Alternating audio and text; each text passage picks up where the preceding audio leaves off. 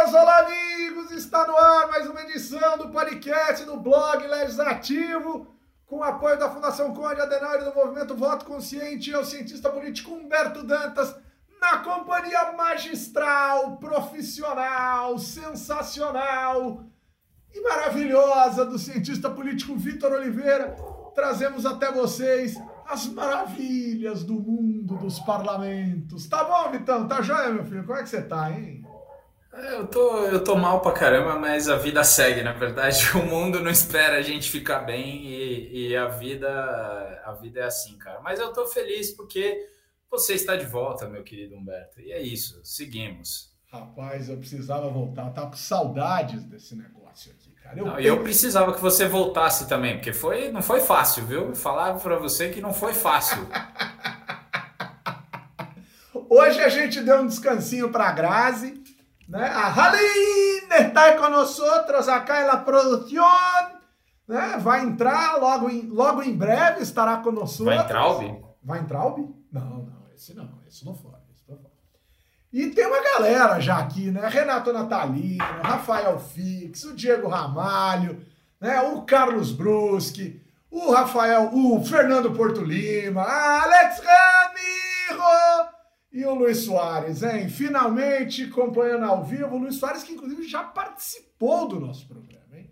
E a Camila Ferreira desejando boa noite, pessoal. Camila, boa noite, Camila. Você tá bem, minha filha? Tudo jóia? E o Felipe Vidal também e vamos que vamos, nessa cesta de folia de um cara. Então é carnaval, bicho. Eu viajei é, na véspera, não, no começo de março, não, eu viajei dia 30 de março e volto no carnaval. Então me explica isso que eu tô com a sensação de que eu não fui para frente, eu fui para trás, velho. No bom sentido. Cara, não, mas é, é isso, né? É aquela coisa, é carnaval, adivinha quem gosta de mim, é isso aí, cara. Hoje somos, somos todos mascarados. É, é eu acho que é eu fugi aí. na hora certa. Porque a Aline, ela já veio com gracinha comigo com esse negócio de futebol. Caiu meu Opa, mouse. caiu aí. Voou. Caiu, tudo. tá tudo bem, tá tudo bem. Tá tudo é culpa bem. da Aline, cara. É culpa da Aline. Voou meu mouse aqui, cara. É, o meu mouse tem até nome. Chama Rogério Senna. Ele, ele se joga. Achei que ia chamar de Andrei, deixava tudo passar. É. Acho que o Jandrei sou eu. Mas vamos lá, vamos fazer uma bagunça aqui. Olha lá o Miguel Duarte com esse penteado maravilhoso. E vamos cá. Vitão, cara, assim, a gente pode até tentar não falar, mas é impossível não falar. Então, o lance de hoje tem nome e sobrenome. A gente pode partir para o apelido que ele recebeu aqui, por conta de seus dotes físicos, né? O Mr. Músculo né, o, o, desinfetante privado que gosta de escarafunchar. De repente podia ser outro dote físico, eu não sei qual apelido você está se referindo, mas vamos lá. Não, eu tô falando Daniel Silveira. Se eu estivesse falando do Eduardo Bolsonaro, eu falaria do Bananinha. Mas aí foi a ex-namorada dele que andou espalhando. Eu não tenho nada a ver com isso, velho. Nada a ver. Ai, Jesus. Por sinal, não tenho nem curiosidade para saber desse negócio. Né? É, mas, Vitão, o tal do Daniel Silveira foi condenado pelo STF. Aí, para mim, já tem um problema. Né? E, e, eu quero discutir isso, porque eu sei que vocês já falaram, mas, mas o STF foi lá e enfiou o dedo aonde, em tese, o legislativo deveria se meter e nunca se mete. Então, problema número um: STF aparentemente poderia ter extrapolado sua função. Dois, o legislativo não cumpre a sua função. Cumprisse, Bolsonaro não era presidente da República. Né? A começar por isso. Cumprisse o tal do, do, do, do, do, do autoexilado lá da esquerda, do PSOL, né? Esqueci até o nome. Olha só, hein, bicho? No instante em que Vitor mostra um fantasma. então, é o fantasma do comunismo. É o fantasma do comunismo. O, o tal Não, mentira, é o penadinho. Como é que ele chamava, eu esqueci o nome do Penadinho, rapaz. Penadinho, Penadinho. Não, não, Penadinho sim, mas como é que chamava o rapaz que foi embora? Que foi Big Brother, que era da esquerda, que cuspiu. O no... Jean Willis? Jean Willis. O Jean Willis. aí também teria perdido uma nota, enfim. O legislativo não pune ninguém por quebra de decoro. É um negócio incrível. Aí, cara, vem o executivo e antes até mesmo do trânsito em julgado da condenação do Daniel Silveira, dá uma anistia pro cara. Então, que loucura é essa, cara? Onde a gente tá, velho? Eu, eu, eu fico com a sensação de que eu voltei, bom, com a sensação de que eu voltei para a mesma bagunça de sempre, mas, cara, não tem muita coisa misturada. E detalhe, tem projeto de lei para perdoar o Daniel Silveira, já tramitando no Legislativo, e tem projeto de lei para condenar o Daniel Silveira, já tramitando no Legislativo. Cara, que loucura é essa? Tá todo mundo querendo meter a mão e eu acho que isso só ajuda o cara a se alavancar eleitoralmente, mas isso é uma sensação. É, mas eu acho que até do ponto de vista eleitoral, para ele mesmo, a coisa é, foi pro vinagre de qualquer forma. Porque mesmo a graça concedida pelo Bolsonaro, que aliás é uma instituição maravilhosa essa do presidencialismo, né? O presidente pode fazer graça. E a graça que ele faz é libertar um, um cidadão, é, enfim, condenado pela justiça. Mas independentemente disso, eu acho que pô, tem muita coisa para a gente discutir dessa, é, é, disso daí, né? Primeiro de tudo, é, o que você já falou, o legislativo não faz seu papel, né? não cumpre seu papel. O conselho de, os conselhos de ética, via de regra, não cumprem seu papel. Semana passada, até com a Grazi, a gente comentou sobre o que aconteceu em São Paulo, no caso do Arthur Duval, é, como uma coisa quase que fora da curva, né? É, o Conselho de Ética efetivamente caçar, julgar, enfim, é, é, é dar algum limite para a atuação né, do, dos pares ali do legislativo é o que não acontece no Brasil. Então, isso obviamente abre espaço para é, todo tipo de, de ação dos outros poderes, especialmente do judiciário. Nesse caso específico, eu acho Vitor, que o judiciário não. Oh, diga, diga. Posso só apertar pause num instante, só para voltar nessa questão, para a gente ir quadro a quadro, eu acho. Vamos lá, quadro então, a quadro. É, então vamos lá. O primeiro ponto que você destacou foi essa ineficiência do legislativo. E aí você citou o caso do Arthur Duval. Cara, se a gente olhar para o que o Arthur Duval fez e que o levaria à cassação, e o que o Fernando Cury fez e não o levou à cassação dentro da Assembleia de São Paulo, cara, eu não sou termômetro nem trena para ficar aferindo nada. Mas falar aparentemente é menos grave do que do que fazer, do que fazer, do que apalpar, do que agir. Sim, sim, óbvio. Né? óbvio. Então assim, agora, o Fernando Cury no limite da efervescência pública tomou uma punição de alguns meses. E o Arthur Duval renunciou para não ser caçado, porque provavelmente seria. Sensação. É só o corporativismo. Porque o Fernando Cury, cara, é um cara no trato pessoal, a despeito dessa imbecilidade que ele fez, um cara muito fácil. Muito fácil no trato pessoal. E o Arthur Duval é um verdadeiro causador. Né? Então, assim, o, o Fernando Cury, cara, é a carne no, no, começo do churrasco. Cara, quando pinta, todo mundo vai ali querer ver o que tá rolando. E o Arthur Duval é o famoso traque na rodinha. Né? Solta e espalha. Cara, não fica a sensação de que não há critério de punição que não seja a lógica corporativista e os sentimentos pessoais desses caras. E aí, ô galera da Assembleia Legislativa e parlamentares em geral, vocês precisam fazer terapia, cara. Porque vocês precisam começar a entender o que é universalismo de procedimento. Ou entende, né, Vitão? Mas aí a regra é sempre abaixo. Ah, entende, entende. Mas ali é o que vale menos é isso. É, na verdade, eu acho que é menos corporativismo até, porque se fosse corporativista, até teria uma, um, mínimo denominador comum ali para julgar todos esses casos. E na verdade é caso a caso. É um cara que, que a gente gosta, a gente não pune. O cara que a gente não gosta, a gente pune. É, é, é, triste, na verdade, que a Lesp tenha traçado ali uma linha do não pode, num caso que efetivamente, assim, é, com todos os problemas né, que a gente pode. É, assim, foi, foi certo, a Lesp fez certo, fez o mínimo que ela deveria fazer com o Arthur Duval. Né? A tristeza é que veio depois de um caso público e notório de, de assédio, enfim, de sei lá o que, que a gente chama aquilo absurdo que aconteceu com a deputada Isapena. Mas, é, independentemente disso, Humberto, acho que assim, a gente tem uma questão a, a, a geral, né? Independentemente, não, isso é um retrato do que acontece com os parlamentos Brasil afora. Eu até falei semana passada que a Lesp era o, o túmulo do, do, do, parlamento no Brasil, mas na verdade a Lesp é a quinta essência do parlamento no é Brasil. Isso né, é, é, é o contrário. Então, assim, a gente tem de fato uma tendência que é muito mais do que corporativista, ela é, é, é, é paternalista, né, com os deputados que estão lá e, e, que, enfim, de uma determinada maneira não pune nada do que eles fazem e não traça nenhum tipo de limite ao comportamento parlamentar. E aí, obviamente, você abre espaço, abre espaço com é, é para é, determinadas ações de outros poderes. E nesse caso, eu até acho que exacerba a competência do legislativo, porque os atos do parlamentar não foram feitos no exercício do mandato. E o que, que eu quero dizer com isso? Óbvio que o deputado faz política em qualquer lugar. Ele não precisa estar na Câmara para fazer política?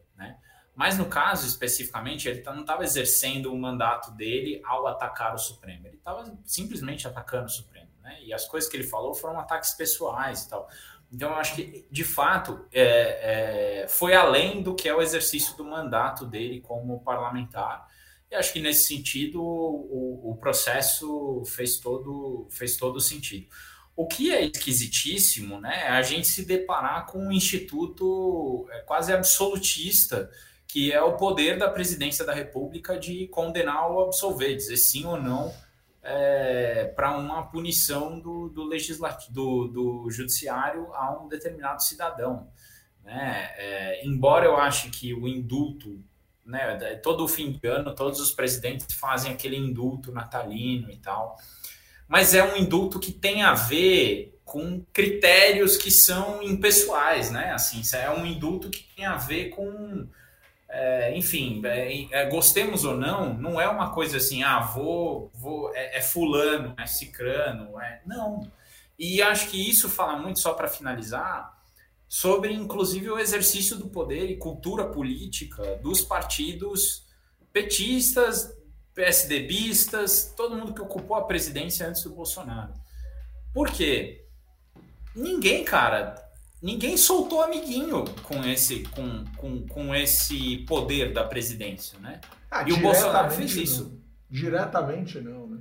Diretamente não, e convenhamos, especialmente no caso do PT, teve muita gente presa que poderia ter sido beneficiada por esse instituto. Né? Assim, Cara, então... É eu tenho um asco dessa história do indulto. Eu tô falando do indulto, eu não tô nem falando do que o Bolsonaro fez. O Bolsonaro foi procurar uma brecha na lei lá, tá pra soltar um amigo que, inclusive, logo ali atrás estava o acusando de tê-lo deixado num campo de batalha. Porque quando ele foi preso a primeira vez, o Bolsonaro não falou nada. O Bolsonaro não falou nada. Porque ele ficou testando para ver se ele podia, se ele devia, o que, que ia acontecer tal. O Bolsonaro titubeou na defesa do Daniel Silveira lá atrás. Agora ele percebeu que valia a pena entrar e entrou. Fizeram lá as contas e entraram. Então, assim, Bolsonaro, cara, ele tá jogando com as circunstâncias. Né? Isso é indiscutível. Agora, eu queria falar do indulto. Eu tenho um sentimento, Vitor, de que não é o presidente da República que tem que perdoar ninguém no país, porque o presidente claro. não julga. É esquisitíssimo isso. É, é, é esquisitíssimo. É isso para mim é ranço. E claro que a gente teria que pesquisar. Eu tô falando que eu partiria da hipótese de que isso é ranço de uma realeza, assim, uma coisa tão. É, forte. não, total. É, é, é, parece um resquício de um absolutismo, assim, né? Coisa do século XVII, né? Assim, uma coisa tipo: o rei manda prender, manda soltar, né? Pois é. Nesse caso, só manda soltar, não manda prender, mas é esquisito. É isso, é um negócio esquisitíssimo. E no ideário popular, isso se reforça de um jeito tão horroroso que dá superpotência a alguém que não tem superpotência em termos institucionais. O presidente da República não é o Bolsonaro, é qualquer presidente da República. Não tem esse superpoder. E é um negócio muito louco e é muito interessante quando você vai conversar com. Você vai fazer formação. Então, por exemplo, essa semana eu tive em Guarapuava. Né? Por sinal, um momento muito delicado para estar em Guarapuava por conta do, daquele crime que aconteceu no domingo à noite. E eu cheguei segunda na hora do almoço, a cidade estava bem traumatizada. Assim, a cidade, né? Também fica parecendo que eu fui representar, né? Mas assim, as pessoas com as quais eu conversei estavam bem assustadas, bem traumatizadas tal. Era o assunto do instante na cidade. Mas é interessante, você conversa com prefeitos e secretários, que foi o público com o qual eu fui dialogar numa formação do SEBRAE ali para representantes da região. Vai falar, cara, Humberto, o que, o que um cidadão espera da gente numa prefeitura é um negócio completamente surreal à luz do que a lei descreve. E eu acho que essa história do indulto reforça isso de uma maneira muito negativa, mas isso é muito sofisticado para a gente discutir num país que ainda está na pré-história da discussão acerca do que é razoável em termos de poderes. Destacando aqui que o Fernando Porto Lima está lembrando, no caso da Alesp, das declarações dessa semana do delegado Olim, que ainda agrediu mais ainda a Isapena, dizendo que ela teve mais ou menos algo do tipo que ela teve sorte de passar por essa agressão, porque isso vai fazê-la reeleita. E agora, ontem, ele disse que foi mal interpretado e se expressou mal. Delegado Olinho, o senhor se expressa mal desde que o senhor nasceu. O senhor é acusado, o senhor é acusado em 2004 de tortura. O senhor foi acusado pelo Ministério Público de São Paulo de tortura. E o senhor era o delegado responsável pelo grupo anti-sequestro do Estado de São Paulo. Quer dizer, se expressar mal e fazer errado, o senhor faz desde sempre. Só que o senhor tem a prerrogativa, a sorte, o sortudo aqui é você, senhor o cacete. Você tem a sorte de agradar. Você agrada uma turminha. Você agrada, tem gente que é você. Você é um baita de um representante de uma parcela da sociedade paulista. Assim como tem gente igual a esse cara espalhado pelo Brasil inteiro é do nosso país, gostemos ou não gostemos, se fosse diferente, o Bolsonaro não era presidente. Então, Vitão, isso me entristece, cara, me entristece, porque é do jogo. Eu vou citar um exemplo concreto. Ontem eu fiz um, antes de ontem eu fiz um voo de Guarapuava para Viracopos. E eu caí, eu tive o azar de cair. Né, eram oito cadeiras, aquele voo ATR-600, aquele avião pequeno, né? Pequeno para os padrões de avião de passageiro, enfim, que sentam dois e dois éramos oito, né? Homens brancos sentados, assim, numa mesma, na frente do avião. E eu caí no azar de ter sete desses caras, todos amigos, pescadores voltando de uma pescaria onde eles usam arma de fogo para bater peixe. É um negócio incrível. E eu vim ouvindo só detalhes sobre As coleção histórias. de arma, arma, o que a arma destrói, o que a arma faz, e blá blá blá, etc. Eles não falaram de política, eles só falavam de arma de fogo e pescaria. Dá vontade de se jogar do avião, né? Foi a uma hora e quinze mais parecida com um ano de tortura que eu tive na minha vida. Então, é um negócio completamente maluco. Maluco. Pra quem odeia a arma e pra quem não vê nenhuma graça sair atirando nas coisas pra ver o que a arma é. faz, eu precisava desabafar. O Humberto tava de férias, o Humberto tava de férias, aí ele volta. Vai ele pra Guarapuava. Pra Guarapuava, tipo, onde rolou um negócio Velho Oeste total. É isso, é isso, é isso. Embora o Paraná ser... seja, de fato, o Velho Oeste brasileiro, enfim. Mas, pois é. é. E aí você ainda volta com os caras da pescaria falando de ar. Não, é. a pescaria e o atentado. O atentado é uma judiação, uma cidade super agradável, uma cidade super gostosa. Apesar de ser uma cidade que você percebe que existe um conservadorismo e tal, mas, cara, isso é característico, isso a gente respeita. Mas voltar no meio dos pescadores, cara, rapaz, eu saí do avião, eu saí correndo do avião. Eu queria, eu queria ir embora, queria ir embora. Pelo amor de Deus. Então, agora, a gente falou do executivo, a gente falou do legislativo, mas a gente tem que tocar. Cara, o judiciário começou essa coisa toda, Vitão. E, e o judiciário está em, em conflito. O Lira disse que precisa entender o que o STF espera da Câmara, mas já disse que achava que não era ali, e o Pacheco disse que o que o Bolsonaro decidiu faz sentido e o Senado não pode fazer nada contra. Cara, mas nisso eu acho que ele até tá certo. Eu assim, também acho. porque o legislativo, em tese, só pode sustar ato da presidência, né, utilizando um decreto legislativo, quando o executivo é, exacerba de suas competências. E acho que nesse caso é, é uma questão de entender o quanto que o uso do instrumento que é de fato da presidência, né, poder fazer indulto e fazer é, a graça, né, conceder a graça e tal, que é, se não é o Papa, o presidente pode. Né? Então, assim, é, é a Constituição permite isso. A questão é, é se os critérios para isso foram atendidos. Né? Lembrando, todo indulto de Natal e coisa do tipo que é feito, é feito de uma maneira que, por mais que você possa dizer, ah, beneficiou A ou beneficiou B, mas os, os indultos, eles são, de fato, um instrumento de é, reduzir o punitivismo na política, na política não, no sistema judiciário é, é, brasileiro. Então, assim, você pode gostar ou não gostar da forma como é feita. Eu, particularmente, acho ruim que você precise de, um, é, de, de uma ação desse tipo da presidência da República. Eu concordo com o Humberto nessa. Eu acho esquisitíssimo. Ainda assim, ele funciona para calibrar o excesso de punitivismo que a gente tem no judiciário com quem pode menos. Né? Então, assim, de uma certa forma, os indultos presidenciais historicamente serviram para isso, né? Para evitar que quem pode menos seja punido mais do que as outras pessoas. Agora, independentemente disso, né, é fato que a presidência pode fazer.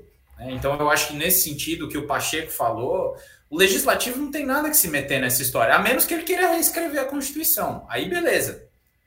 Entendeu? Uma coisa, uma coisa é você virar, putz, fez errado, vamos sustar. Outra coisa é você virar e falar, putz, não faz sentido isso, logo vamos mudar a Constituição. São duas coisas diferentes. Pois é, pois é, pois é. Mas, cara, é muito louco. Né? É muito louco. Agora, é, o pessoal absurdo, tá tirando. Absurdo. O Lira, eu acho que ainda tá mais. O Lira ainda tá mais sintonizadão aí com o Palácio do Planalto. É impressionante o que o meu celular não gosta de mim, um negócio. Tô tentando olhar a pauta, aperto o botão certo, ele erra. Ele erra. Eu aperto um botão, ele faz outra coisa. Meu celular tá doido. Mas, Vitor, o, o, o, o Lira ainda tá mais sintonizadão com o Planalto. O Pacheco, cara, tá lavando as mãos. O, o, o Randolph tava absurdamente surtado, assim, enlouquecido. Mas, Randolph, desculpa, é o que o Vitor acabou de dizer, cara. A sensação é essa não vai adiantar, o Bolsonaro fez. Com detalhe, Vitor, eu não estou trazendo aqui nenhuma matéria do sensacionalista, tá? Mas o Bolsonaro disse que estuda-se, de acordo com o Metrópolis, que não é exatamente a fonte mais, assim, tal, mas estuda-se uh, anistia a Roberto Jefferson, Oswaldo Eustáquio e Alan dos Santos. O Alan dos Santos e o Oswaldo Eustáquio, eu até imagino que o Bolsonaro possa vir a fazer. Mas eu queria ver ele anistiar o Roberto Jefferson. Eu, tô esperando. Bob Jeff. Eu queria é muito ver isso, porque ia ser divertidíssimo. O cara já, já anda no colo do Valdemar Costa Neto, que é um corrupto condenado. Eu queria ver ele anistiar outro. Porque ninguém vai poder dizer é, que o cara não foi condenado por corrupção. Uhum. Não, é, embora assim, ele não tem nenhum problema de andar do lado do Valdemar Costa Neto, né? Então, assim, convenhamos, é, acho que esse tipo de esse tipo de problema o Bolsonaro não tem, né? Assim, acho que já foi esse o tempo em que ele se preocupava com a fama de eventualmente corrupto do centrão, coisa do tipo, velha política. Acho que o Bolsonaro já sacou, inclusive o Thomas Trauman escreveu né, um fio, famoso fio no Twitter muito legal essa semana, que faz todo sentido, que é assim, o Bolsonaro é, é, é ele é, é irresponsável, in, irresponsabilizável, ou irresponsabilizável. É, é impossível responsabilizá-lo pela, pelo, por esse tipo de ato, porque o eleitorado dele simplesmente não se importa com isso. Aplaude, é, ama, adora. Aplaude, e, independe o que ele vai fazer desse ponto de vista. Agora, é, é, acho que tem, tem aí também uma, uma questão assim para a gente ficar de olho mesmo, que é o, a repercussão que isso vai trazer com, com relação a, aos poderes, né? Aí a como os poderes vão, vão se vão lidar com isso. Mas eu, eu acho assim, é mais uma ação do Bolsonaro que vai no sentido de mobilizar a, a tropa dele, né? Mobilizar os que são dele mas que não necessariamente faz ele ser melhor visto pelos que não são é, eleitores cativos dele. E aí eu acho assim, é, por mais que seja algo que a gente acha esquisito, eu não sei não até que ponto né, o Bolsonaro, ao fazer isso, não, não dá um tiro no, no próprio pé é, em função da, da perspectiva dele de, de ser eleito mesmo, né? Porque é isso. Quando você olha o que o PT fez na presidência e o que o Bolsonaro fez na presidência, você fala, cara, nesse sentido até o PT é mais moderado, cara. O PT é muito mais moderado que o Bolsonaro no sentido a respeitar a regra do jogo. Muito. Então, assim, quando o mesmo eleitor antipetista olha para um negócio desse e eventualmente na margem, claro, tem o cara que é antipetista, não abre.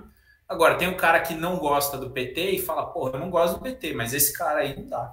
Então, o, o, Vitor, hoje saiu uma pesquisa IPESP que não, não reflete isso, porque o campo é de 18 a 20 de abril, enfim, não, não reflete é antes, né? essa é história. É antes. Mas a pesquisa IPESP que saiu, que foi divulgada agora à tarde, o Lula bate 45 pontos percentuais no primeiro turno. É a maior performance do Lula no ano no IPESP, iguala o desempenho de janeiro e fevereiro na Genial, né, que dava uh, o maior percentual do Lula até então, cara, 45 pontos percentuais. IPESP é o do Lavareda. É né? o do Lavareda. Então, assim, nunca, nunca o Lula tinha atingido 45 pontos no IPESP, dentro desse ano. Já tinha performado a 44 dia 3 de abril, performou a 45 dia 20 de abril. Estou sempre usando o dia que o, que o campo fechou, tá? O Bolsonaro também sobe, vai a 31, né? Mas é, o Lula hoje teria em votos válidos, de acordo com a pesquisa do IPESP, 49,5% dos votos no primeiro turno. Isso é importante é. ser destacado. E o Bolsonaro não consegue arrefecer até esse instante, e claro, tem muito jogo para ser jogado, uh, os 60 pontos percentuais de rejeição, cara. E ele não dá nenhum sinal para o eleitor do centro, ele só dá sinais para o eleitor radical né, de animação da galera. Quer dizer, é aquela sensação que o seu time está tomando de 4 a 0 né, para usar um placar aí que a gente teve que se acostumar a engolir. 3x1, vai. É, 3x0. 3 é, 3x0. E, e, não é dizer que não dê para virar, que o Bolsonaro não vá se reeleger. Cara, tem muito jogo para ser jogado. Muito jogo para ser jogado. Tô, tô, longe de dizer que o Lula está eleito presidente da República, mas nem, nem entra uma loucura dessa.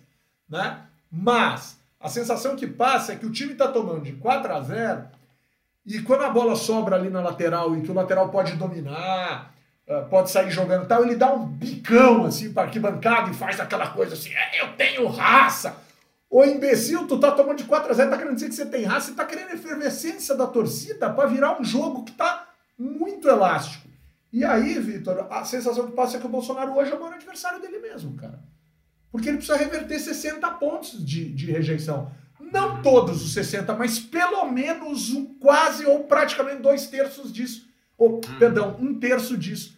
É muita coisa, Vitor. É muita coisa. Para um cara que não muda o jeito de ser. Agora, ele vai tentar cercar isso pelo outro lado. Qual que é o outro lado? Políticas sociais, uh, políticas públicas. Mas no exato instante em que todo mundo está apontando dentro do executivo, dizendo nunca o legislativo controlou tanto o orçamento nesse país quanto agora. A conta fecha, Vitor. Que aí a gente já vai começar a mudar é, de fecha assunto. porque Fecha porque o, o, buraco vai ser pago pela gente, né? fecha porque a gente paga, né? Mas, então, mas esses caras beneficiados, esses parlamentares, um, eles são é. daquele par, daqueles partidos, porque não é tudo do PL, do PP e do Republicanos e do PTB. Isso aí não dá, não dá a conta, não fecha a conta. Então tem muito mais gente beneficiada. Se esses caras beneficiados vão ter que fazer campanha para o Bolsonaro, teve gente tirando assinatura, vocês falaram disso na semana passada, teve gente tirando assinatura de CPI, né, do MEC, teve um monte de beneficiado aí se beneficiando, né, parlamentares? Vocês acham que a gente não, não vê? Tem aí os Podemos, a parte do PSDB que está feliz porque não vai ter campanha para a presidência. É, então, isso aí. Esses caras, Vitor, se a tal terceira via que quer se reunir em maio, todos esses blá blá blá, esse mimimi que, que não acaba nunca, que é sempre o mesmo. Hoje, por exemplo, eu dei uma entrevista ao vivo na Rádio Dourado para Carolina Ercolim e ela falava assim: Humberto, é meio de maio ou final de maio, ainda dá tempo a terceira via. Eu falei, nossa, mas eles estão no tempo corretíssimo, tá certinho. Dá super tempo. O que a terceira via decidir agora é super razoável para a eleição de 2026. Porque essa, cara, com essa celeridade. Porque, Vitor, o, o, o, Bolsonaro tá dando orçamento com uma mão e os caras estão querendo dizer que vai ter o lançamento de uma candidatura X. Bivar Você imagina senador e deputado federal no Brasil inteiro do União Brasil fazendo campanha para Bivar, velho. Não, acho que o, o Bivar está muito claro que se ele sai para presidente, é muito mais no sentido de fazer coro né, com os parlamentares e com o próprio partido, tentar mostrar que o partido existe, do que levar a sério uma candidatura. Acho que isso está muito claro, assim. Eu acho que mesmo Simone Tebet, que, que agora, né, parece ser a bola da vez, né, enfim, de, do que se chama de terceira via e tal, é, mesmo ela, acho que tem uma perspectiva muito mais de colocar o nome dela em evidência do que efetivamente disputar a presidência esse ano. Eu acho que está todo mundo, está muito claro que essa eleição, né, é, ela é plebiscitária, divisiva, polarizada, de antemão. Faz muito tempo que eu não via esse percentual tão grande, né? Humberto certamente tem uma memória para essas coisas melhor que a minha, assim, mas de é, de voto definido na espontânea tão alto. Geralmente você olha na espontânea, tem no máximo ali uns 30%, 40% do eleitorado que já manifesta né, a intenção de voto. Né? É, a gente está vendo aí 60, 50, 60% do eleitorado já dizendo que tem candidato definido na espontânea. Não é, na, não, não é naquela que o pessoal fala, olha, a lista é essa, em quem você vota. Não é isso é o pessoal que fala de, de cabeça, né? É, que já tem um nome na ponta da língua. Então, isso é muita coisa. Porque, basicamente, a gente está em campanha desde 2019. É, é, é, o mesmo percentual, é, é, é, é, o mesmo fenômeno que acontece na estimulada. Você tem estados, Vitor, que tem ainda 40, 50 pontos percentuais de pessoas na estimulada dizendo branco, nulo, indeciso, nenhum desses na presidência é o mais baixo índice, parecido, parecido com algumas eleições atrás, mas, cara, abaixo de tudo que se viu desde os anos 90 até agora, nessa altura do campeonato, em abril do ano eleitoral. Então, assim, é o que você está dizendo, e é polarizado. Só para você ter uma ideia, assim, só para a gente jogar um número aqui, se a gente pegar a média móvel de três pesquisas, então tira a média das três pesquisas, sempre utilizando a mais recente e vai substituindo, né? Vai tirando a última e colocando a mais atual. A gente já tem 28 pesquisas esse ano. Eu estou tirando uma só de um instituto que não merece crédito aqui. Então eu já tenho 28 pesquisas mapeadas aqui. Em janeiro, Vitão, 67% dos eleitores ou eram ou estavam no Lula ou estavam no Bolsonaro. Agora, na média mais recente, a gente já está em 74 cravado. Então, cara, de janeiro para cá, sete pontos de aumento né, da concentração dos votos em Lula barra Bolsonaro. E aí os caras estão assim, não, vamos até 31 de maio. Não, dia 15 de maio a gente resolve. Aí vem editorial de jornal e eu não tenho nenhum constrangimento em criticar. O editorial do Estadão hoje está dizendo: não, tem 25 a 33% dos brasileiros que não gostariam de votar nem Lula nem Bolsonaro.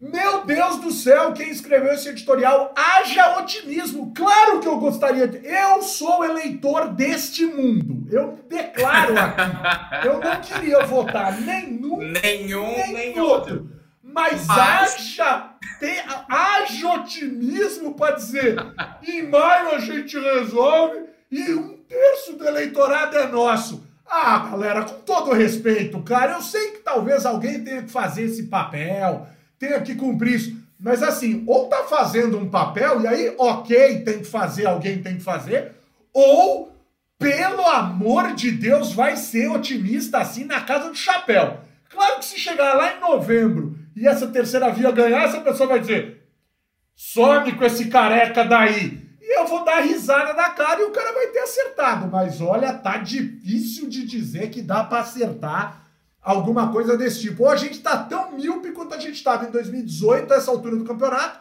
quando tinha um monte de cientista político dizendo que o Bolsonaro estava no teto, que já não passava disso, que não rolava blá blá blá, e etc, etc, etc, né? é, com coisas desse tipo. O Luiz Davi está lembrando, Vitão, que o Bivar teve 0,06% dos votos em 2006 para presidente da República. Né? O Giovanni está feliz de estar conosco aqui ao vivo. Né? É, o Thiago Marques chegou desejando boa noite para nós. O Miguel Duarte está lembrando do semipresidencialismo orçamentário, enfim. E o Alex Ramiro está dizendo que o Bolsonaro está apostando no segundo turno. Mas Alex Ram, com 61% de reprovação, cara, ele perde para ele no segundo turno. Ele é o candidato dos sonhos de qualquer pessoa no segundo turno. Ele é o Serra contra o Haddad. Ele é o Maluf dos anos 90 no governo do estado de São Paulo. Não vira, cara, não rola, não fecha a conta. Né? Não fecha a conta. Isso é que é louco. A, rejeição do Lula não é igual. Se a rejeição do Lula fosse igual, né? aí era aquela guerra de foice no escuro. Qualquer um pode perder a cabeça. Mas a rejeição do Lula está nos 40, do Bolsonaro está nos 60. A gente sabe quem vai ser eleito se o segundo turno for Lula versus Bolsonaro hoje. Hoje. Né? Hoje. Mas, Vitão, a coisa está tensa, cara. Deixa eu mudar um pouco. Eu, eu, eu, eu tô escalando muito aproveitar aqui. saudade mas fala. Não, sem problema. Tá saudade. Não, aproveitar aqui para saudar aqui nossas amigas e amigos que estão pela primeira vez aqui conosco ao Sério? vivo. O Giovanni Reis está dizendo aqui, consegui assistir ao vivo hoje. E o Thiago Marques dizendo aqui, eu também, minha primeira participação ao vivo. Lembrando que vocês podem curtir esse vídeo, se inscrever no nosso canal, na verdade. É isso aí. Ah, ah, é, apertar o badalinho lá, o sininho, se inscrever para saber que a gente. Apertar o badalinho. É. Eu imaginei a galera assim com a sinetinha tocando. Eu, pô, mas você é um cara elegante, porque eu imaginei outra coisa. Eu imaginei o Eduardo Bolsonaro. Ai, Jesus. Refestelando. Humbertão, Humbertão, Humbertão. Eu geralmente tenho que parecer fino e elegante. Não exatamente sincero, mas você, é isso. Você é fino e elegante, cara. Eu é que sou um escangalho. Eu não, mas você sabe que é só. É só. Como é que eu posso dizer isso? É só. É, bom, você me conhece, né? Você sabe que é só tipo, né? Que eu faço aqui, então. é um personagem, é um personagem. É um personagem. As pessoas não acreditam, elas acham que eu sou sério, né? Não sou. Mas, cara, você sabe que eu, eu, eu, sinto, eu sinto falta desse escangalho. E eu tava ouvindo vocês vocês elevaram o nível do programa. Eu, eu me senti assim, eu me sinto quase que um intruso às vezes nessa bagaça. Mas, ô, ô Vitão, deixa eu te falar um negócio. Eu citei aqui o Maluf, essa semana a justiça voltou a condená-lo ao pagamento de 95 milhões por conta do escândalo da Pauli Petro nos anos 70. Cara, isso gente... aí é demais, é. essa história da Pauli é. Pré. É, é, vamos, temos que falar disso aí, vai lá, vai lá. Depois a gente fala que existe justiça nesse país. Como é? Esse cara já foi condenado por essa porcaria 600 mil vezes. Os advogados arrumam 700 milhões de subterfúgios e arranjos institucionais para voltarem nisso. Sinceramente, eu não sei se ele já pagou um centavo dessa porcaria ou se ele é condenado todo ano para pagar mais um pouquinho. Mas eu vou dizer, desculpa o pessoal da justiça mesmo que ele já tenha sido condenado, aí não faz sentido ficar recondenando, não. Esse é o estereótipo mais bem acabado de que não existe justiça, que a justiça é uma fantasia, cara. A justiça é uma fantasia. Não, é que quando tarda falha, né? Quando, quando tarda, tarda falha. falha. Perfeito. É exatamente, o caso do Maluf é exatamente esse, né?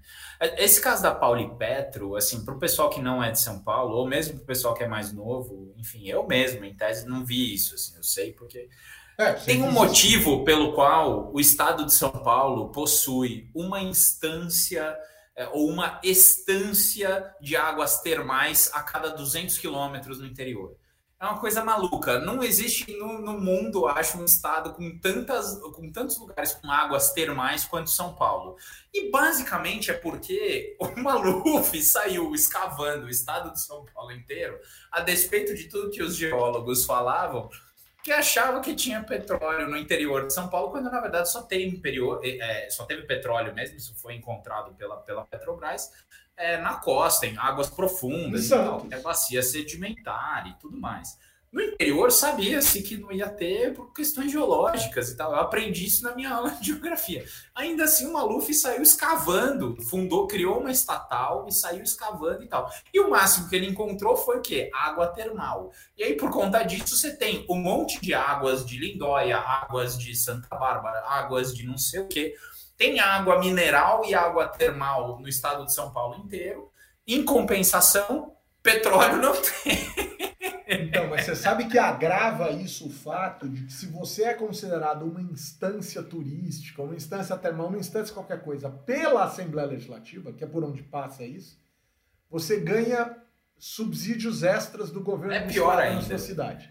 A Lesp consegue piorar tudo. Tá, claro.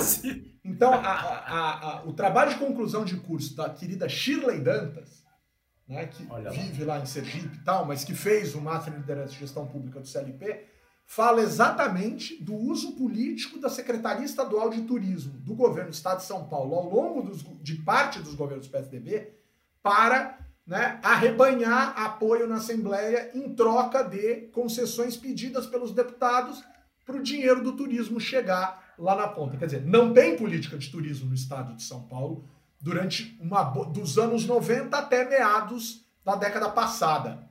Não tem política de turismo. Por quê? Porque tudo era trocado. Então você ficava renovando essas licenças ou dando essas licenças em nome de apoio para o governo, porque essa é uma política que ninguém presta atenção, que pouca gente está atenta, etc, etc. Então, até isso, Vitão, até isso, né, né, a gente consegue nesse glorioso estado de São Paulo de recursos semi-infinitos e cara de pau absolutamente infinito.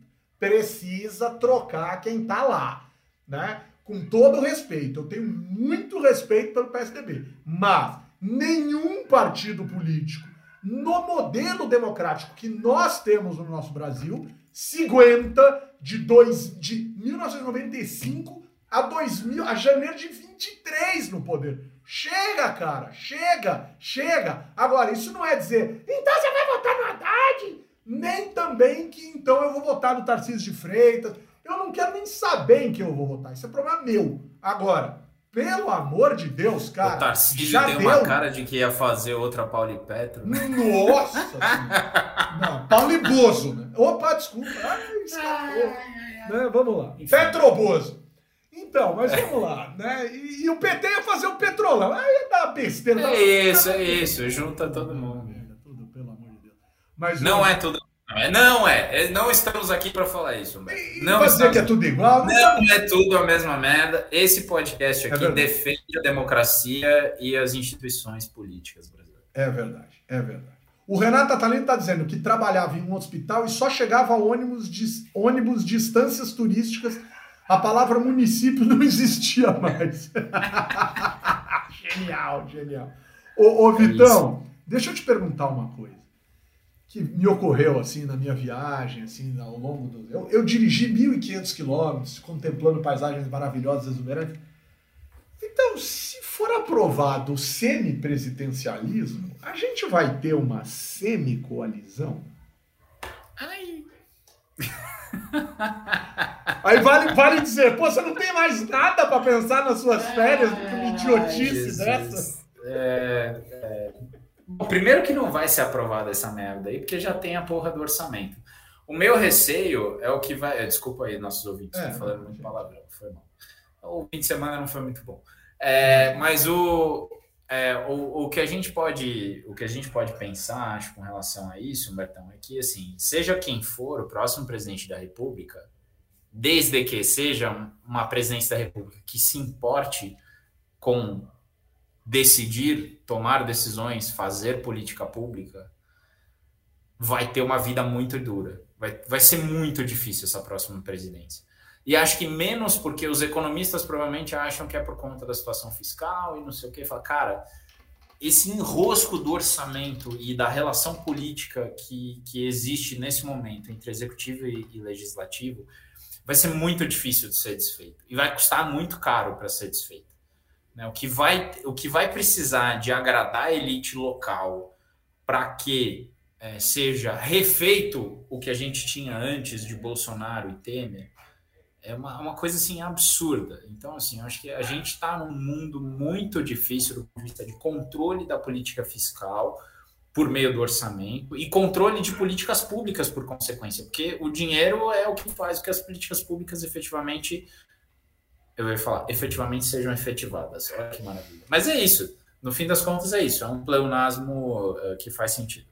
Mas é, é, o, o fato é, assim, independentemente do que a gente pode ou não fazer é, com relação a, a, ao orçamento, esse papo do presidencialismo, eu estava falando com a Grazi na semana passada, parece que tem muito mais relação com é, uma ameaça desse centrão a quem quer que venha mexer com a presidência da República, do tipo, ó, oh, meu, não vem mexer com o nosso aqui, porque senão a gente formaliza que o poder, metade desse negócio é nosso, não é seu.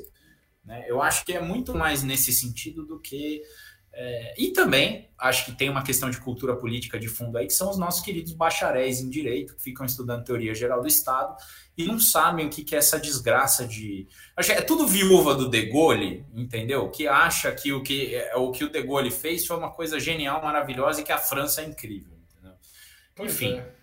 Agora, é... Portugal é semipresencialista, a França é semipresencialista, talvez sejam os dois casos assim de maior destaque, por qual a gente poderia olhar. Não acho que se encaixa de forma nenhuma à luz da nossa realidade, né? Acho que são coisas muito estranhas para nós e que e, e, a gente tem o nosso modus operandi de ser. Não que a gente não possa mudar, né? Mas para a gente mudar precisaria acontecer muita coisa. Eu me lembro, por exemplo. E por que mudar, né? Por que pois mudar? É, pois é, pois é. A Grazi, inclusive, fez uma reflexão muito boa na semana passada, que é do tipo, na prática, a gente já tem muito do que o semipresidencialismo em tese traria.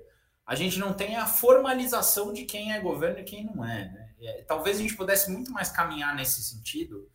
Né? Se é isso, tudo bem, pode falar que é semipresencialista. Se semipresencialista é dizer, olha, esse, essa galera é governo, essa galera é oposição, isso talvez seja um ganho do ponto de vista de enxergar o que está acontecendo uh, no processo de tomada de decisão. Caso contrário, inclusive tem uma coisa muito esquisita nesse debate, que é, eu não conheço tanto assim o sistema político australiano, mas até onde eu entendo, na Austrália se tem uma diferença na relação em que o governo é responsável perante o parlamento.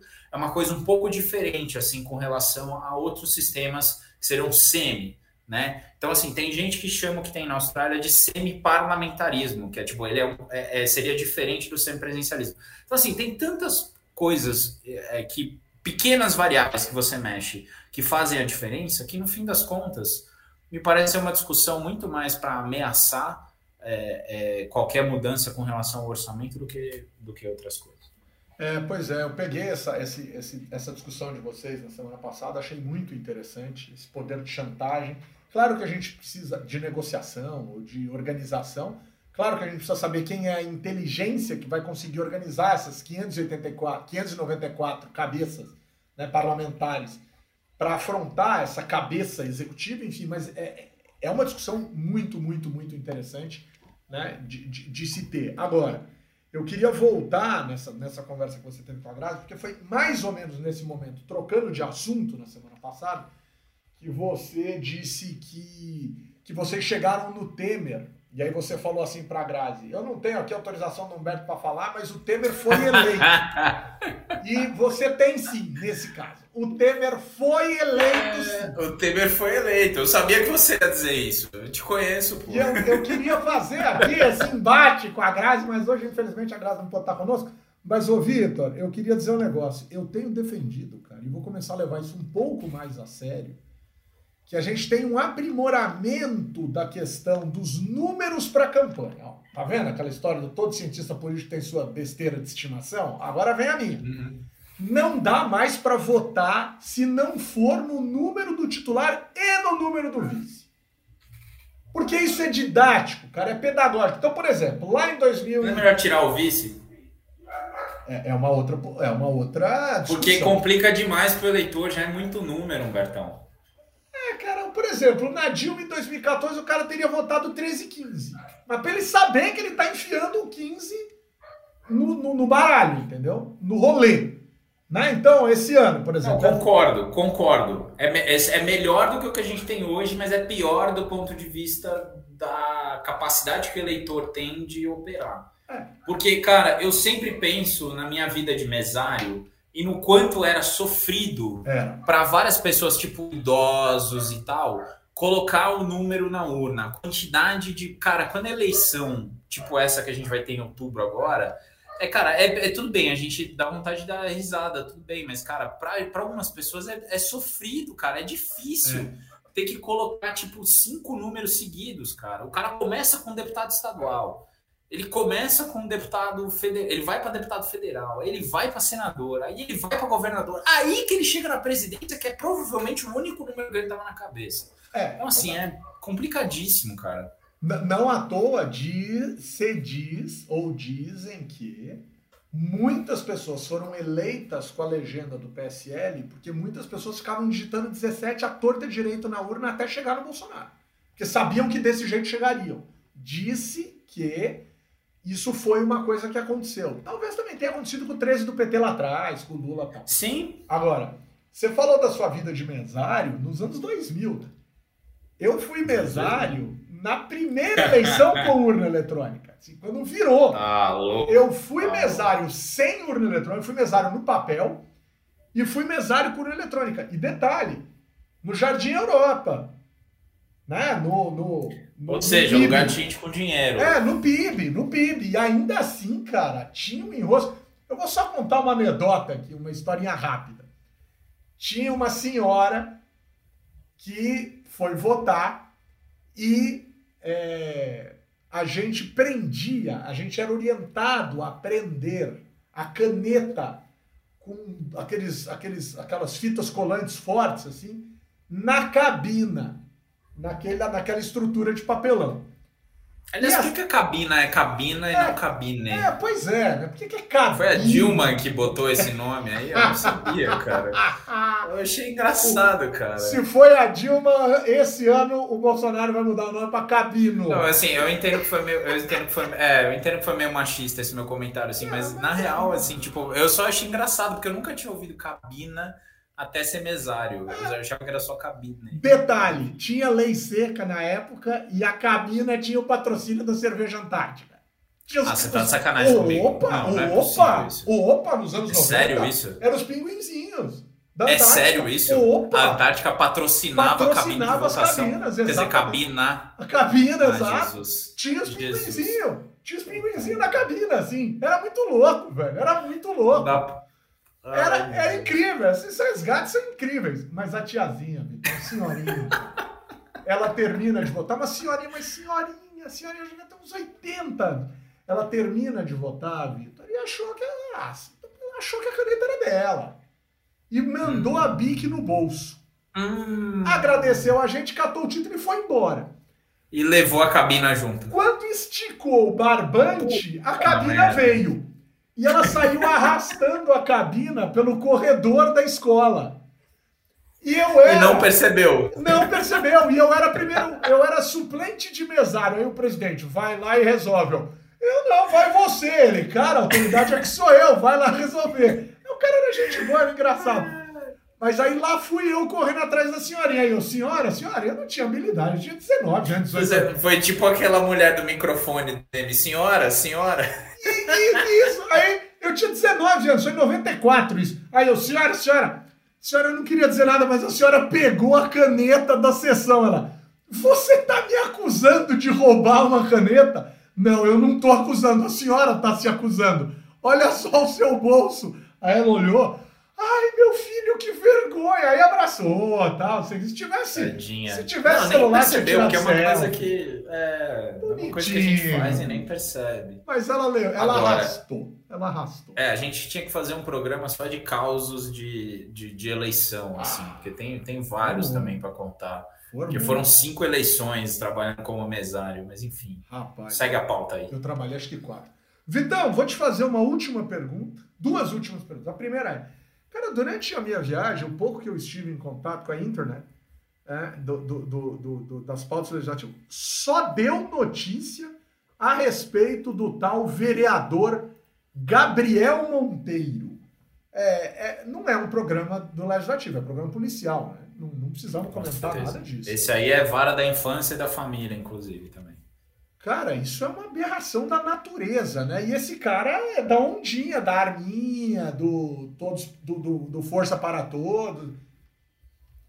Ô, presidente Bolsonaro, por que, que você não manda o um indulto pro rapaz? É, é, a sua, é a sua cara esse cara, bicho, com todo respeito, tirando algumas aberrações que até hoje não apareceram em relação ao mandatário maior da República. Ainda não apareceram né? Porque quem usava a cota parlamentar para comer gente, pode ser que né, fizesse algo desse tipo, mas não estou, obviamente, falando nada a respeito disso, porque seria né, ilação e, e, e absurdos da minha parte.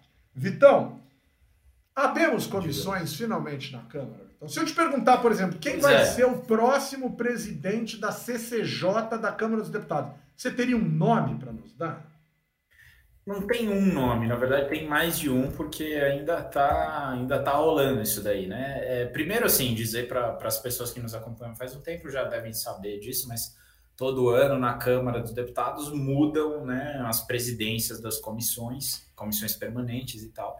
E essa é uma negociação que ela tem a ver com o tamanho da bancada dos partidos, mas que ela, enfim, vai acontecendo, existem trocas, né, que os partidos podem fazer e tal. E aí tem um lance de quem pode mais chora menos, pode ser, mas quem é maior tem mais direito a pegar as comissões mais importantes, assim. E, e aí o que acontece é que a Comissão de Constituição e Justiça, a famosa CCJ, no caso da Câmara CCJC, ela é uma das preferidas e tal. E esse ano estava dando um embrólio desgraçado, porque o pessoal do PSL, que saiu do PSL, fez com que o PSL ficasse menor e a comissão até então era a Bia Kicis que presidia a comissão do PSL até então, né? E aí com a mudança do PSL de juntar com democratas e formar a União Brasil, tinha muita gente que queria que ficasse com o PL, que virou o maior partido depois disso, enfim. Toda uma depois da janela, toda uma discussão, mas no fim das contas aparentemente vai ficar com a União Brasil mesmo. A gente tem, na semana passada, dois nomes que surgiram, que foi o Arthur Oliveira Maia, que é do União Brasil lá da Bahia, Uhum. e o Juscelino Filho do Maranhão. São os dois cotados para presidir a CCJC esse ano, que nem deve ter tanto trabalho assim, mas é sempre uma comissão importante, por mais que vá ter pouco trabalho. Eu acho que uns outros nomes de, de destaque aí, que outras coisas que a gente pode é, destacar, tem a ver é, com a, a, as comissões, por exemplo, a comissão de, de mista do orçamento, que é super relevante, né? Também vai ficar provavelmente com a União Brasil, o deputado Celso Sabino é o mais cotado, né? Pelo menos com relação ao que saiu semana passada, né? Apurações aí da, da última semana. É, comissão de meio ambiente talvez fique com progressistas, Uau! ia ficar com alguém muito ruim, ficou com alguém menos pior, vai ser provavelmente ou o Evair de Mello ou o Nery Geller, ambos ruralistas, mas assim, era para ser alguém muito pior. O Nery Geller é filho do Uri Geller, não? Nossa. Ele entorta garfo, assim, com o poder da mente. não sei nem de que eu tô falando, mas eu não podia perder a piada, cara. Desculpa, Ai, meu Deus do céu. A comissão de finanças e tributação deve ficar com o PSD, e aí o deputado Marco Bertaioli deve Olha, de ser- Mogi das Cruzes, hein? Isso, deve ser aí o, o- o presidente da comissão. Ficar, ser presidente da comissão no último ano da legislatura não vale tanto, mas ainda assim talvez dê tempo de fazer alguma coisa, porque esse próximo mês e meio vai ser muito importante para o legislativo, especialmente para a Câmara dos Deputados. Né? É, o segundo semestre deve ser esvaziado e aí deve voltar aquela tônica de trabalhos concentrados no, é, no, ah, no plenário e poucas semanas de trabalho. Mas daqui até o meio do ano, daqui até julho, metade de julho, a gente deve ter uma agenda muito intensa de trabalhos no Congresso. Então, enfim, as próximas semanas vão ser aí de, de, de fortes emoções. Boa, boa. Vitão, chega o momento de eu lhe pedir algo que costumeiramente lhes peço.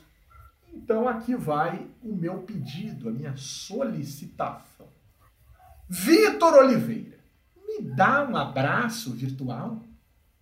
Olha só, queria mandar um abraço para a nossa querida Aline Floriano, que está aqui conosco, sempre maravilhosa aqui e nos ajudando na produção desse podcast. Queria mandar um abraço para a Grazi, que infelizmente né, não pôde participar conosco hoje por motivos médicos aí, não é que nem o Humberto, que estava no chinelinho, né? mas queria mandar um abraço também para, é, enfim, todo é, minha querida minha querida mãe, meu querido pai foram muito importantes para mim nessa semana, né? Do seu Reuel Matos Oliveira, Dona Eliana Ferreira também, enfim, pessoas que eu amo muito e que sempre estão comigo aí. É isso.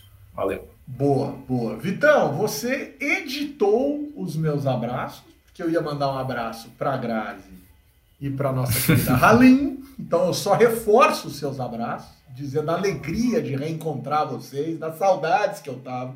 Tava com muitas saudades, muitas saudades.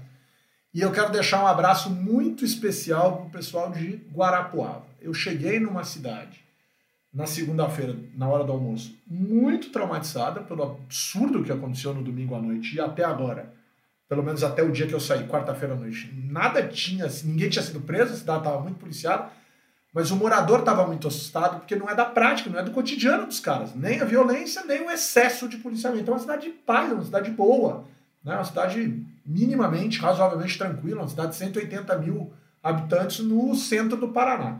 Então fiquei chateado. Mandar um abraço muito especial para o pessoal da cervejaria Irmandade, em especial para um dos três irmãos, o Ricardo, que é um cervejeiro genial. Conversa deliciosa na terça-feira à noite, depois da aula fui lá para a cervejaria dele. Cara maravilhoso lá em Guarapuava. Então, um abração para a galera da Irmandade Cervejaria. E agora eu não vou deixar de dizer Halinda, um abraço virtual, Halinda! Que maravilha, Halinda! Que genial! Humberto, você me lembrou ali Correia hoje, com esse Que Saudade de Você, com os abraços. Que saudade! Oi, gente! Vamos dizer que é propaganda, Nossa. porque o filho do cara é deputado, né? Mas não é. É, e ele também, Ninguém né? precisa O Eli votar. Correia. Ninguém precisa O Eli Correia é vereador. Ah, é, né? Putz. Nossa. Teve uma vez que eu fui, desculpa. Aline, é que você me lembrou, de um- teve uma vez que eu fui num gabinete de um, de um determinado parlamentar que era radialista também. E ele trabalhava com rádio esportiva, inclusive, e muito palmeirense ele, inclusive, você me lembrou dele agora. Ele tinha uma placa, ele conseguiu, enfim, as pessoas vão saber quem é, ele conseguiu aprovar um projeto que mudava o nome da rua Turiaçu no pedaço ali que passa na frente do, do Palestra Itália para a Rua Palestra, né? Rua Palestra Itália. E aí ele tinha uma placa, ele tinha uma placa gigantesca do nome da rua no gabinete dele. Era a coisa mais relevante da vida dele, era essa placa. Bodega dessa placa. Você não vai falar quem é? É, fiquei curiosa. Ah, as pessoas sabem, as pessoas sabem. Trabalhava aí na, na rádio em São Paulo. Eu Nossa. não sei quem é, esqueci. Chique. Pô, radialista, radialista esportivo palmeirense que foi deputado, Mauro foi parlamentar, as pessoas vão saber. Dá um Google aí que. É o Vou Afanásio. É o Afanásio. Não era, não era. Esse, esse já pereceu. Alinda não dará sua virtual? Dou, vou deixar aqui um abraço pro Vitor, também retribuindo, que liderou ah, o podcast aí nessas semanas. Liderou, Fez um sozinho, Humberto. Foi genial, foi genial. Foi, foi ótimo. Vou deixar para você, bem-vindo de volta, Humberto. Sentimos muito sua falta. As suas músicas, até da música eu senti falta, olha só, para ver o nível. É, reforçando para Grazi, a gente espera aqui na próxima semana. E o meu último abraço é para uma amiga minha, a Carol Marins, que fez aniversário ontem. Inclusive, ela trabalha aqui no Estadão. Então, vou deixar aqui registrado um grande abraço virtual para ela. E é isso. Ah, então um beijo para Carol também, nossa colega aqui do Estadão. E eu estou muito feliz também. Agradecer muito o Vitão por, por ter segurado a onda dos microfones na lógica da apresentação. E dizer que, com o apoio da Fundação Conde Ordinário do Movimento Voto Consciente, eu, cientista político Humberto Tantos, coloco um ponto final em mais uma edição do podcast do Blog Legislativo. Lembrando a todas e todos que existe lá no horizonte, lá adiante, uma luz que me ilumina o caminho e que me ajuda a seguir. Tchan, tchan. Achei que você ia cantar outra do Roberto Carlos, né? Além do horizonte existe um lugar. Além do horizonte existe um lugar. Beijo, Diego Ramalho, Alex Ramiro, Renato, Miguel, Thiago, Giovanni, Luiz Davi, toda essa galera maravilhosa, Camila, Luiz Soares e vamos que vamos. Até a próxima. Partiu, rolou.